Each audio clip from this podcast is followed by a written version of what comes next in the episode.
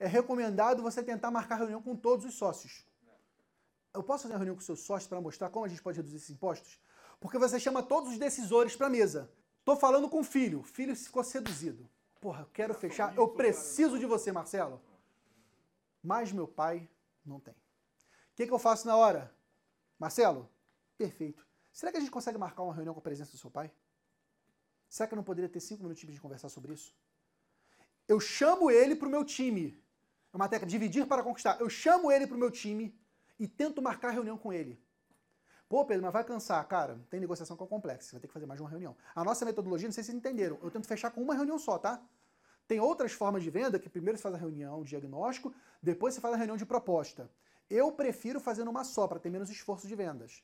Tem cliente que dá para fechar sim, tem cliente que não dá por conta disso aí. Eu tenho marido, tenho mulher, tenho sócio, ok? Muitas vezes você tem que ir para uma segunda reunião de vendas. Mas aí, eu já convencendo um, eu tenho o coração de um. Eu já tenho a afirmação dele. Eu pergunto, Marcelo, se dependesse só de você, você contrataria a nossa empresa? O que, que você responde? Sim. Opa, obtive um compromisso dele. Quando alguém se compromete a algo, ninguém gosta de ferir a própria palavra. Obtenham sim do seu cliente. Ninguém gosta de ferir a própria palavra. Porque você passa a agredir próprio, o seu ego. Se eu falei que vou fazer algo não faço, e eu sei que outra pessoa sabe disso, caraca, que vergonha. No momento que eu conquistei o sim, sim contrataria, pronto, eu tenho esse cara no meu time. Vamos atacar o outro decisor. Então existe o cenário de múltiplos decisores. Muitas empresas são assim, né? São, até porque a sociedade limitada tem que ter dois ou mais sócios. Então, você tem múltiplos decisores. Tente chamar todos eles. Não conseguiu chamar todos eles? Tente uma segunda reunião chamando esse cara. É importante que você faça, porque você roda o método, o teu cliente não roda. O teu cliente não vai fazer o que você faz. Ninguém vai vender tão bem quanto você venderia. Mas tem muitas vezes que esse cara não é acessível. Ele não atende, ou eu sou sócio administrador, os outros sócios são sócios investidores. Sociedade médica, eu, sou médico e respondo pelo administrativo. Todos os outros médicos só querem fazer atendimento especializado dele, não querem se envolver na gestão.